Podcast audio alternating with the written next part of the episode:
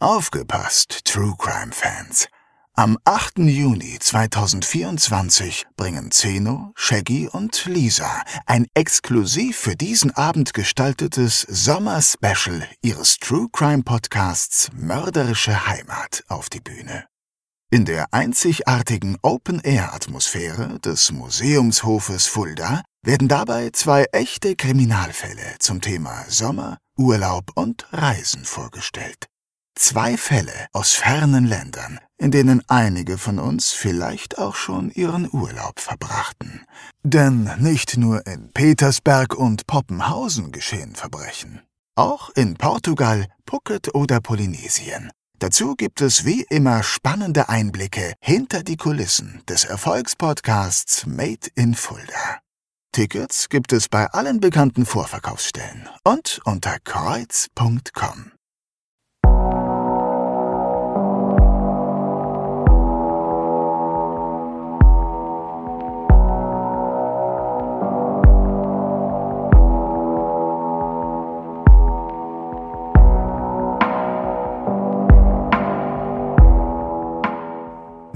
Mörderische Heimat. Der Kriminalpodcast mit echten Fällen aus deiner Region wird präsentiert von der Stadt Fulda und Rhönsprudel. Der Genuss reiner Natur aus den Tiefen des Biosphärenreservats.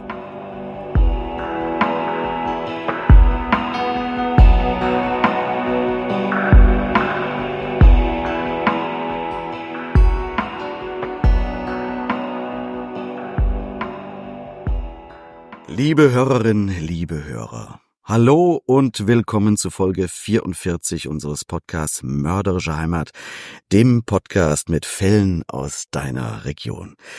Wir befinden uns in Staffel 8 und beschäftigen uns in dieser Staffel mit echten Fällen aus Nordrhein-Westfalen. Zuletzt hatten wir einen Fall aus Karst, den dieser und ich besprochen haben. Und heute läuft unsere Rotation also weiter, denn heute bespreche ich den Fall mit Shaggy. Hallo Shaggy. Hallo Zeno, schön wieder da zu sein. Ja, absolut. Schön dich zu sehen. Wir haben heute einen Fall aus Wuppertal im Gepäck, lieber Shaggy, und wir lernen, dass es noch weitaus mehr über Wuppertal zu berichten gibt als die bekannte Schwebebahn. Ja, allerdings, denn der Fall hat mich insofern überrascht, als dass er in der High Society spielt. Mhm. Das hätte ich eher in Düsseldorf oder, oder vielleicht Köln vermutet, aber weniger in Wuppertal. Ja, da sieht man mal wieder, wie man sich täuschen kann. Ne? Unser Fall könnte so auch in Beverly Hills oder in Upper Class äh, New York spielen oder sowas. Es hat ein bisschen bisschen Denver Clan Charakter, genau, oder? total. So. Ja. Es geht um Millionen und Intrigen, um Familienstreitigkeiten und letztlich eben auch um einen brutalen Doppelmord. Es hat also alles, was auch in Hollywood immer verfilmt wird. Nur sind wir eben in Wuppertal. Genau so ist es. Dann lass uns mal hören, um was es heute geht. Philipp Bösern stellt uns den heutigen Fall mal genauer vor.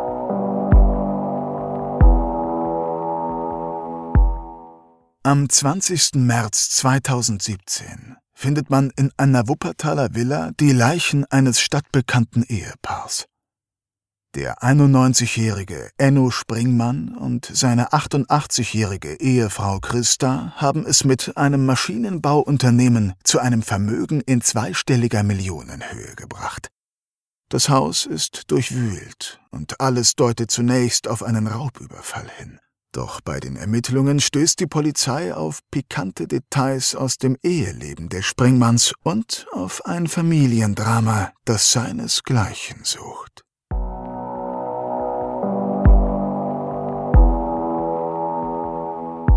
Gut, Shaggy, dann schauen wir jetzt erst einmal, wo wir uns hier genau befinden. Klär uns mal auf. Wie gehört, spielt sich das Ganze in Wuppertal ab. Wuppertal ist zentral im Bergischen Land gelegen und hat ungefähr 350.000 Einwohner.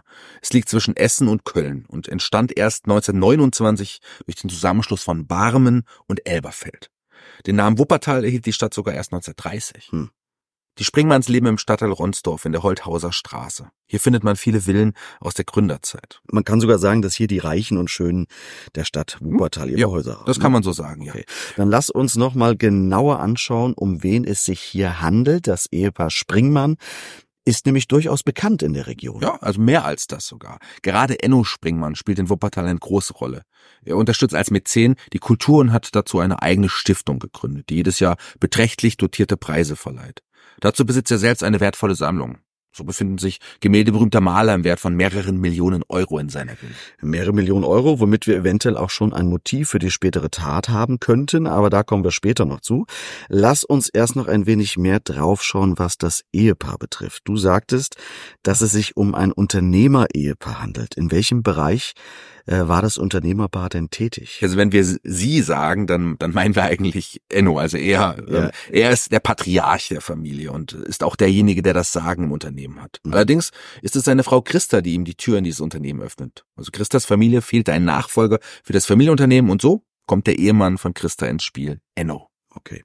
Um was für einen Bereich handelt es sich da? Wo sind die tätig? Das ist ein Unternehmen, das Großmaschinen für die Produktion von Schrauben herstellt. Enno wird geschäftsführender Gesellschafter und führt die Geschäfte mit großem Geschick. Man expandiert mit Produktionsstätten im In- und Ausland. Das Unternehmen hat bald mehrere hundert Mitarbeiter. Das heißt, er selbst beziehungsweise seine Familie hatte nicht dieses Unternehmen, richtig? Ja, also Ja, genau. Genau. Er selbst war im Zweiten Weltkrieg in französische Gefangenschaft geraten und hatte sich nach seiner Rückkehr und dem Einstieg in der Firma äh, seiner Frau dann voll auf die Karriere konzentriert. Mhm.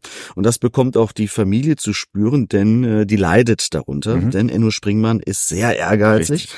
und ordnet alles dem Erfolg und der Karriere Ja. unter. Das ist so. Die beiden bekommen einen Sohn, Hajo Springmann. Wann ist das? Hajo wird 1961 geboren. Es bleibt auch das einzige Kind der Springmanns. Und du hast es schon angedeutet eben. Das Verhältnis von Eltern, vor allen Dingen von Enno Springmann zu seinem Sohn, ist nicht das Hm. äh, emotionalste, möchte ich sagen.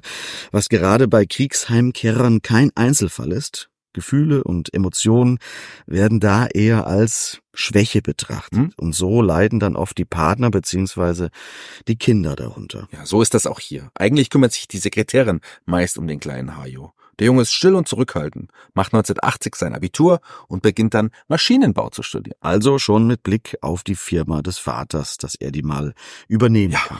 Ja, so ist zumindest der Plan. Denn es stellt sich ziemlich schnell heraus, dass Hayo bei weitem nicht so talentiert und interessiert in diesem Bereich ist wie sein Vater.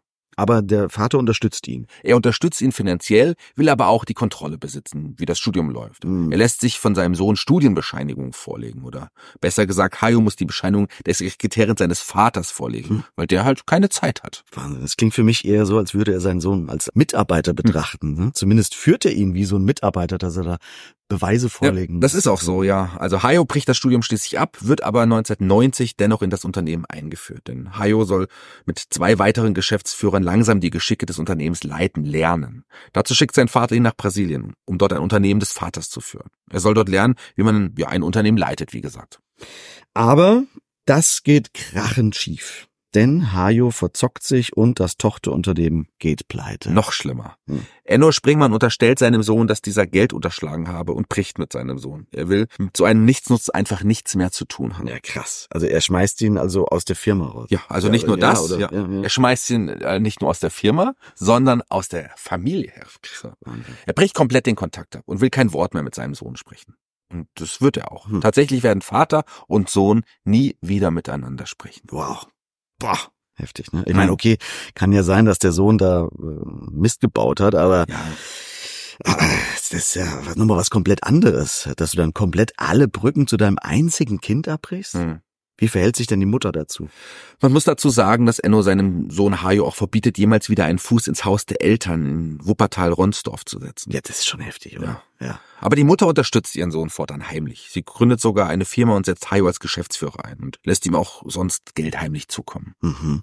Und bekommt das ihr Ehemann mit? Oder? Wahrscheinlich schon, aber man schweigt und arrangiert sich. Ja, das ist sowieso eine Haltung, der wir des Öfteren begegnen, denn bei den Ermittlungen treten interessante Fakten zutage, die die ach so heile Welt der Familie Springmann dann doch in einem anderen Licht erscheinen Ja, lassen. in der Tat. Bei den Ermittlungen erfährt die Öffentlichkeit, dass es um die Ehe der Springmanns eh nicht rosig bestellt war. Enno Springmann hatte zahlreiche Affären und äh, man hatte sich arrangiert, nach außen weiter das glückliche, erfolgreiche Unternehmerpaar zu geben. Mhm. In Wahrheit hatte man aber schon sehr bald getrennte Schlafzimmer. Mhm. Okay, aber so skurril es auch klingen mag, das funktioniert hier ja anscheinend recht gut und zwar dementsprechend ja anscheinend über Jahrzehnte Ja, sogar. Ne? wie gesagt, man hatte ein Agreement Mhm. gefunden, mit dem alle gut leben konnten. Und das wurde dann noch so gelebt. Eine Sekretärin, mit der Enno Springmann ebenfalls eine Affäre hatte, fungierte zeitweise sogar als eine Art Ersatzmutter für Hajo. Man fuhr gemeinsam in Urlaub und so weiter. Okay, wir haben jetzt schon erfahren, dass Enno Springmann zwar ein harter Hund der alten Schule war, aber eben auch durchaus, durchaus großzügig sein konnte. Wir erinnern uns an die Kunst- und Kulturstiftung. Er war sehr angesehen und engagierte sich auch in der Politik. Mhm. Er war für die CDU im Stadtrat aktiv und Mitglied der Rotarier. Außerdem war er sehr viel auf Reisen. Mit seinen Affären, aber auch mit seiner Ehefrau. Hm. Und so blieb der junge Hajo oft zurück. Okay, jetzt wissen wir, dass Hajo aus der Firma und der Familie ausgestoßen wurde. Was macht er denn dann? Soll der 1905 neu anfangen? Ja, ja, genau. Ne? 1985 hatte er in einem Restaurant eine Frau kennengelernt. Die beiden verliebten sich und bekommen im Jahr 1991 einen Sohn mit dem Namen Benjamin. Und den schauen wir uns gleich auch nochmal genauer an. Auf jeden Fall. Also die Mutter von Benjamin hatte schon zwei Söhne aus einer vorigen Beziehung. Benjamins Vater und seine neue Frau sind fortan auch viel am Arbeiten. Führen ein Restaurant und jeder weiß, dass es für ein Familienleben auch nicht so ideal Ja, ist. das sag ich stimmt. Das ist wahr. Das heißt, auch Hajo bringt jetzt wiederum seinen Sohn nicht die Gefühle und Emotionen bei, die ein Sohn oder eine Tochter sich eigentlich wünschen von Ja. den Eltern oder vom Vater in dem Fall. Ja, er macht eigentlich genau die gleichen Fehler, die er selbst erlebt hat. Hm. Sie haben kaum Zeit für ihren Sohn, der nach der Schule daher meist zu seinen Großeltern geht. Großeltern in dem Fall also Enno und Christa springen. Genau, richtig. Und mit ihrem Enkel haben sie keinen Ärger. Das, das Ja. funktioniert. Also im Gegenteil, die Beziehung ist sehr eng und sie kümmern sich auch sehr um ihren Enkel. Sie verwöhnen ihn und wie soll ich sagen, das wirkt sich schon bald aus. was, was ist denn äh, Benjamin heißt er? Was ist Benjamin denn für ein Charakter? Ja. Man bezeichnet ihn gemeinhin als schüchternen Außenseiter, der im goldenen Käfig aufwächst. Schon als Jugendlicher verfügt er über Aktien und Bargeld. Mit 14 erhält er von seinen Großeltern zwei Waldgrundstücke. Mit 18 800.000 Euro. Mhm. Allerdings darf er erst mit 25 Jahren komplett darüber verfügen. Daher gibt er sich in der Schule auch kaum Mühe und ist ein schlechter Schüler. Nur im Sport ist er motiviert und gilt als talentierter Tischtennisspieler. Tischtennisspieler, okay. Aber die Großeltern sehen in ihm, also in dem Benjamin, nun ihren Nachfolger. Ja. Nachdem Enno Springmann sich von seinem eigenen Sohn losgesagt hat, soll Benjamin anstelle seines Vaters die Nachfolge im Unternehmen antreten. So ist es. Nur wird der mit zunehmendem Alter immer durchtriebener und weiß, wie er seine Großeltern ausspielen kann. Ah, okay. Gib mal ein Beispiel. Was macht er da? Hm? Dazu machen wir einen kleinen Sprung. Benjamin bekommt zunächst einen Renault Clio zum Führerschein. Von seinem Opa. Ja. Äh, ja, gut, aber das ist jetzt auch kein Luxusschlitten Ja. oder so. Nein, nein, ganz genau. Also Enno Springmann möchte seinem Enkel schon Demut und Sparsamkeit lernen. Also erstmal ein Renault Clio. Er sieht das alles als eine Art Investition in die Zukunft. Aber das reicht Benjamin nicht. Ne? Ja, das meine ich ja mit durchtrieben. Mhm. Er baut sich ein Zweitleben auf. Auf der einen Seite der sparsame, nette Renault Clio-Fahrer, Mhm. wenn er seine Großeltern besucht. Mhm. Auf der anderen Seite prahlt er vor seinen Freunden aber mit seinem Geld. Er kauft sich zum Beispiel einen Audi A8, den hat er woanders stehen und immer, wenn er zu seinen Großeltern fährt, wechselt er vorher die Fahrzeuge. Ach, hör auf, Ja. wirklich. Das ist, okay, das ist wirklich durchtrieben, ne? Dann lass uns jetzt mal vorankommen. Wir haben die Familienverhältnisse der Springmanns ein bisschen kennengelernt. Die Familie ist untereinander zerstritten, kann man sagen. Ja. Und man hat heimlich oder auch weniger heimlich Affären und der eine schiebt dem anderen immer irgendwie heimlich Geld zu, ne? Die Großmutter ihrem Sohn, er nur seinem Enkel und der wiederum verarscht die beiden und spielt äh, den netten Enkel mit dem Renault Clio und den Audi 8, den er irgendwo anders steht. Richtig, richtig, Okay.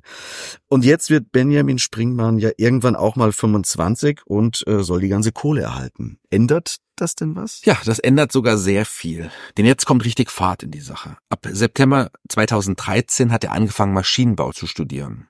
Das macht er aber nur weiter, um seine Fassade vor seinen Großeltern aufrechtzuerhalten. Das Studium interessiert ihn gar nicht. Nicht eine Prüfung legt er ab. Ach, wirklich? Ja. Das erinnert mich aber ein bisschen an seinen eigenen Vater auch wieder. Ja, das mag sein. Ja. Mhm. Nur ist es hier die Uni, die reagiert. Okay. Die Uni schmeißt ihn nach einem Jahr raus. Das Problem ist, dass sein Großvater bei ihm die gleichen Vorgaben macht, wie eins bei seinem Sohn. Er will die Bescheinigung sehen, sonst gibt's kein Geld. Von dem Enkel will er diesmal die Bescheinigung. Genau. Okay. Und Benjamin hat sich mittlerweile an sein Luxusleben wahrscheinlich gewöhnt. Er fährt ein teures Auto und lebt ansonsten auch auf großem Fuß. Aber sein Großvater merkt, dass da irgendwas anscheinend nicht stimmt. Das, davon weiß er ja nichts, dass Ja. er auf so groß Irgendwann zweifeln die Großeltern an dem Studium. Er soll endlich die geforderten Bescheinigungen vorweisen, denn Enno Springmann hatte heimlich Fotoaufnahmen zugespielt bekommen, die seinen Enkel in Saus und Braus leben sehen. Ha, okay, und wo, woher stammen die Fotos? Hat er, hat der äh, Enno Springmann da einen Detektiv beauftragt heimlich oder so? Wahrscheinlich nicht. Es könnte sein, dass sein Vater damit zu tun hatte. Mutmaßung. Die Hajo Ja. Springmann.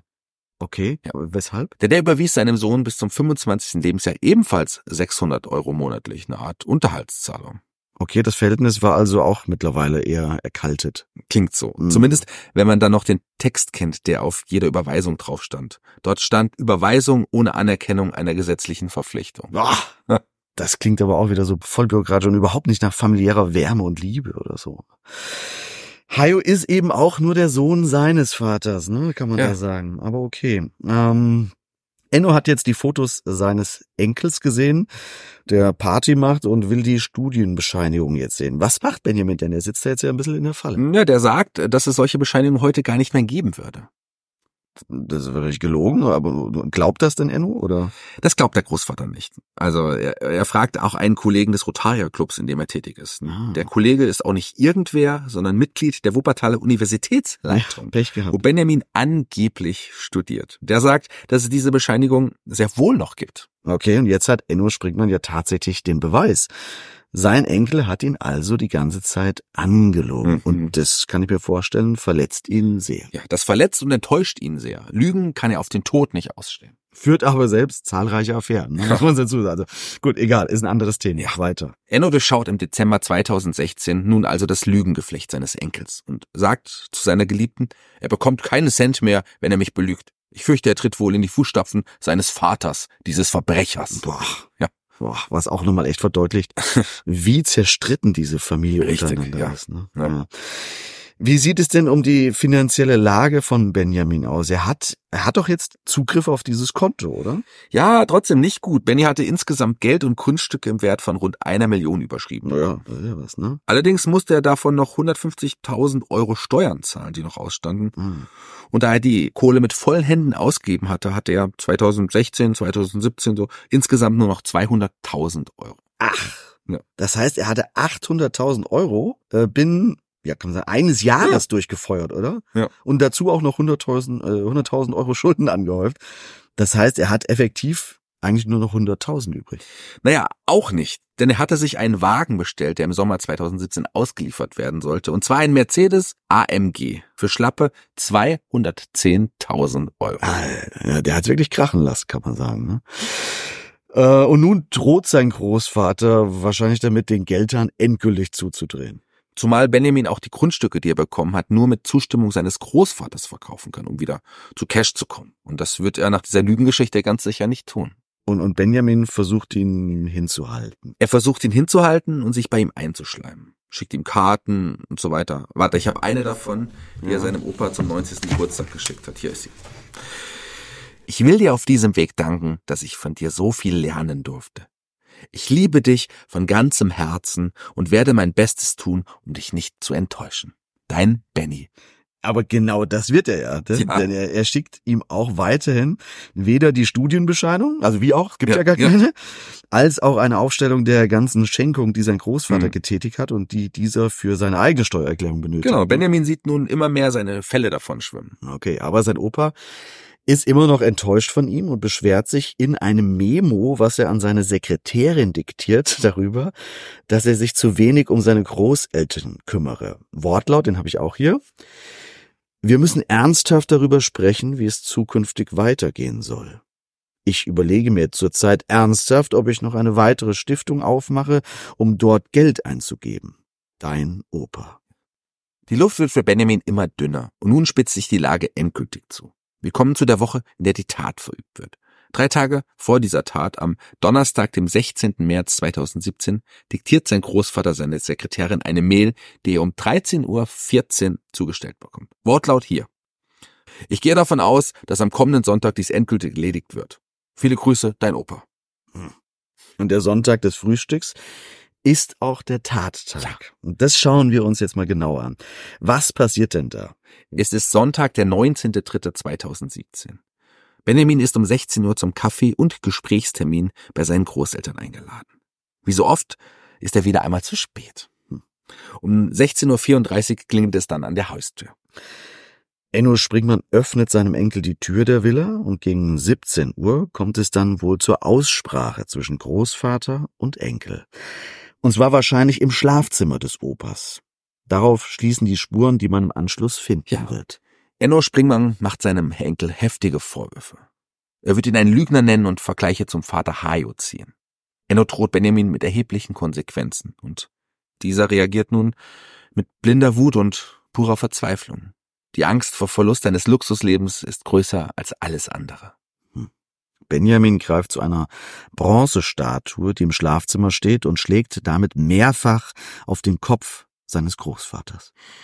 Enno Springmann ist zu diesem Zeitpunkt aber noch nicht tot. Und nun greift Benjamin zu einem krawattenähnlichen Gegenstand, ja. wie es die Polizei später nennen wird, und erdrosselt sein Opfer, seinen Großvater. Ja. Allein dieses Erdrosseln muss mindestens drei Minuten gedauert haben und mit erheblichem körperlichen Einsatz verbunden gewesen sein.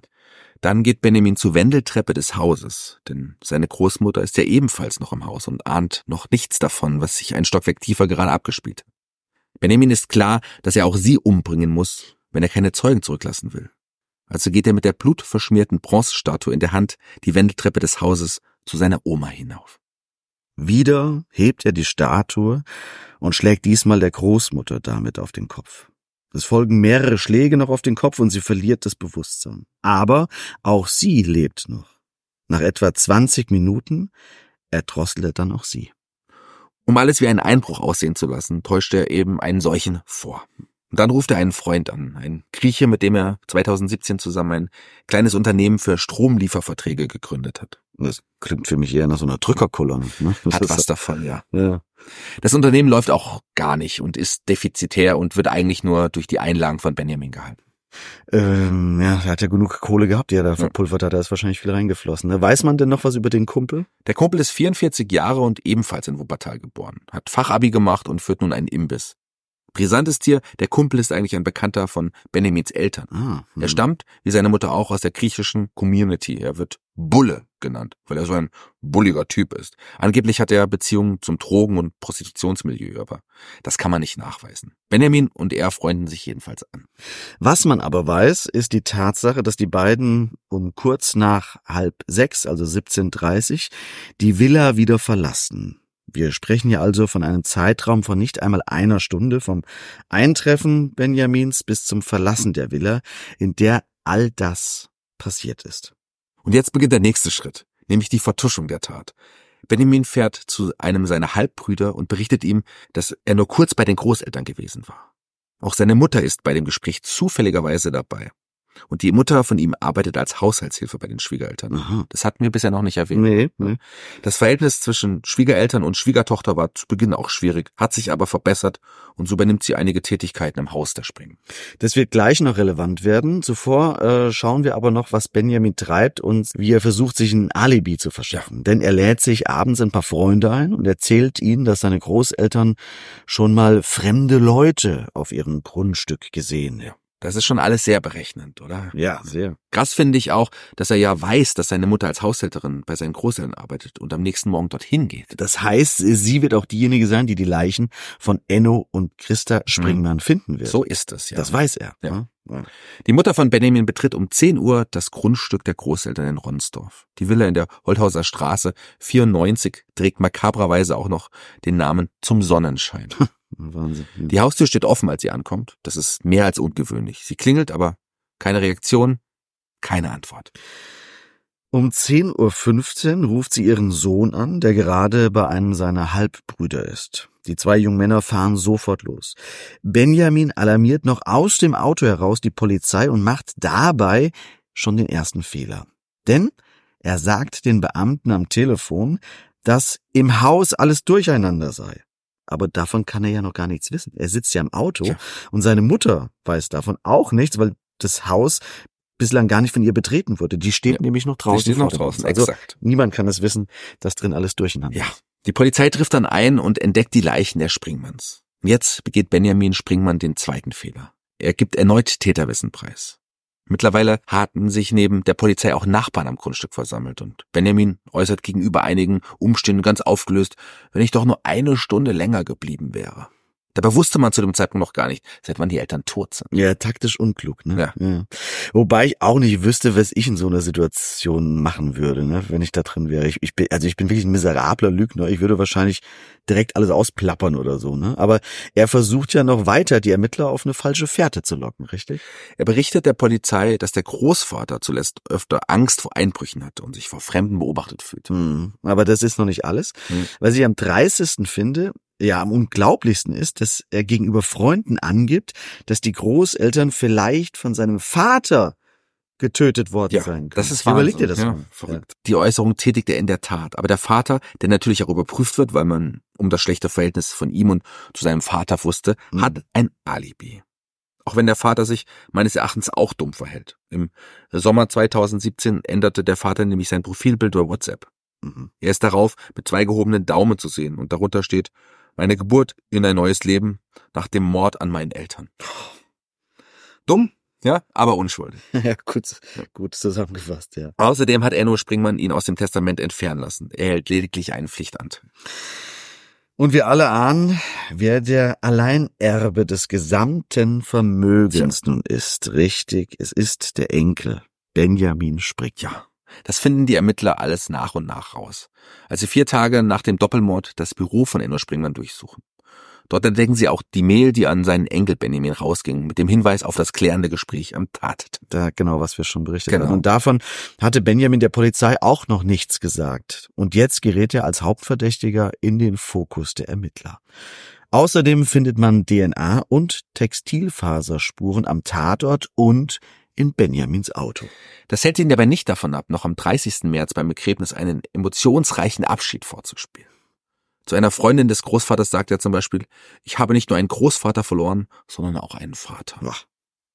Dann haut er Anfang April aber nach Griechenland zu Verwandten seiner Mutter ab. Aber die Ermittler finden in dieser Zeit in seinem Fahrzeug Faser und Blutspuren der Großmutter. Es wird klar, der Täter hatte die Tatwaffen wohl mit in sein Auto genommen, um sie später an eine unbekannte Stelle zu entsorgen. Okay. Und was ist mit seinem Mittäter, diesem Bullen, Bull Bullen, genannt wird? Der gerät letztlich nur durch Zufall ins Visier der Ermittler, weil er im April 2017 eine Schusswaffe kaufen will. Eine Pistole mit Schalldämpfer. Und bei diesem Deal werden er und der Verkäufer von einem SEK-Kommando festgenommen. Bei der Vernehmung nimmt man ihm eine Speichelprobe ab und siehe da, die passt zum Tatort der Springmanns. Und auch bei den Handydaten stellt man fest, dass er mehrmals am Tattag mit Benjamin Springmann telefoniert hatte. Und so werden beide am 26. Juni 2017 wegen Mordes festgenommen. Mordmerkmal, Mord aus Abgier. Hm, okay, wir spulen noch mal ein bisschen vor, weil wir das, was die Ermittler dann alles rausfinden, ja bereits schon erzählt haben. Der Prozess beginnt dann am Freitag, den 23. März 2018 vor dem Wuppertaler Schwurgericht. Benjamin hat vier Verteidiger. Irgendwo scheint er also noch Geld zu haben. Ja, und er bestreitet aber die Tat. Er bestreitet die Tat und so folgt ein Indizienprozess, der sich über 44 Verhandlungstage streckt. Bei dem Prozess kommt dann auch das ganze Privatleben von Enno Springmann und seiner Affären heraus. Alles unschön. Da haben wir wieder den Denver-Clan, ne? Ja. Dann lassen wir das nun auch beiseite. Wir haben ja schon äh, genug dazu mh, besprochen und gehört und kommen mal zum Urteil. Das Urteil ergeht am Dienstag, 13. November 2018. Nach tagelangen Beratungen wird Benjamin Springmann schließlich schuldig gesprochen. Spannend ist aber die Aufteilung des Schuldspruchs. Er wird nämlich schuldig befunden am Totschlag des Großvaters und des Mordes zur Verdeckung einer Straftat der Großmutter. Er erhält lebenslang. Dazu wird die besondere Schwere der Schuld festgestellt. Man hat hier also zunächst die Tat an seinem Großvater als Totschlag bewertet. Im Affekt oder sowas in der Richtung, also aus Wut. Die zweite Tat an der Großmutter war dann aber geplant. Mhm. Aus dem Grund, den Totschlag an seinem Großvater zu verdecken, sodass die Großmutter keine Aussage mehr dazu machen. Ja, genau so ist es. Trotz, dass es nur Indizien gibt, ist sich das Gericht sicher, Benjamin hatte Täterwissen preisgegeben und auch die Spuren in seinem Fahrzeug sprachen eine eindeutige Sprache. Der Bulle wird hingegen freigesprochen. Er war wohl am Tatort, allerdings kann dies auch erst nach der Tat geschehen sein. Also von daher kann man da nicht zugreifen. Darum streitet man aber noch weiter. Der Bundesgerichtshof hebt den Freispruch gegen den Bullen nämlich am 9. Januar 2020 wieder auf und übergibt das Verfahren an das Landesgericht nach Düsseldorf. Aber das wird ebenfalls wieder am 8.8. einkassiert und somit wird der Komplize endgültig freigesprochen. Dann werfen wir doch abschließend noch einen Blick auf das, was danach kam. Die Villa wurde mittlerweile abgerissen und dem Erdboden gleichgemacht. Das Erbe, das an Benjamin gehen sollte, kann nicht an ihn vererbt werden. Das geht aus juristischen Gründen wohl nicht. Ja. Und so geht das meiste an eine gemeinnützige Einrichtung. Ein Teil des Erbes geht an den Sohn des getöteten Unternehmerpaars.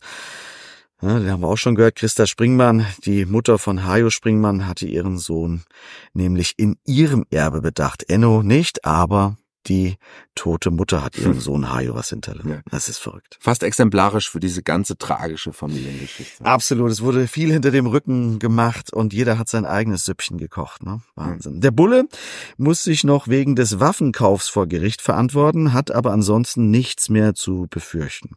Und Benjamin Springmann sieht sich als Opfer der Justiz. Ein abschließendes Zitat vielleicht noch von ihm. Ich habe damit nichts zu tun. Ich sitze seit Jahren unschuldig hinter Gittern. Ich weiß auch nicht, wer das war. Hm, das vielleicht zum Abschluss. Ja, wir wissen vielleicht eher, wer es war, aber liebe Hörerinnen und Hörer, damit sind wir am Ende von Folge 44 angekommen. In 14 Tagen geht es dann weiter, dann mit einem neuen Fall aus NRW. Dann wird mir Lisa wieder gegenüber sitzen. Bis dahin verabschieden sich bei euch Zeno Diegelmann und Shaggy Schwarz.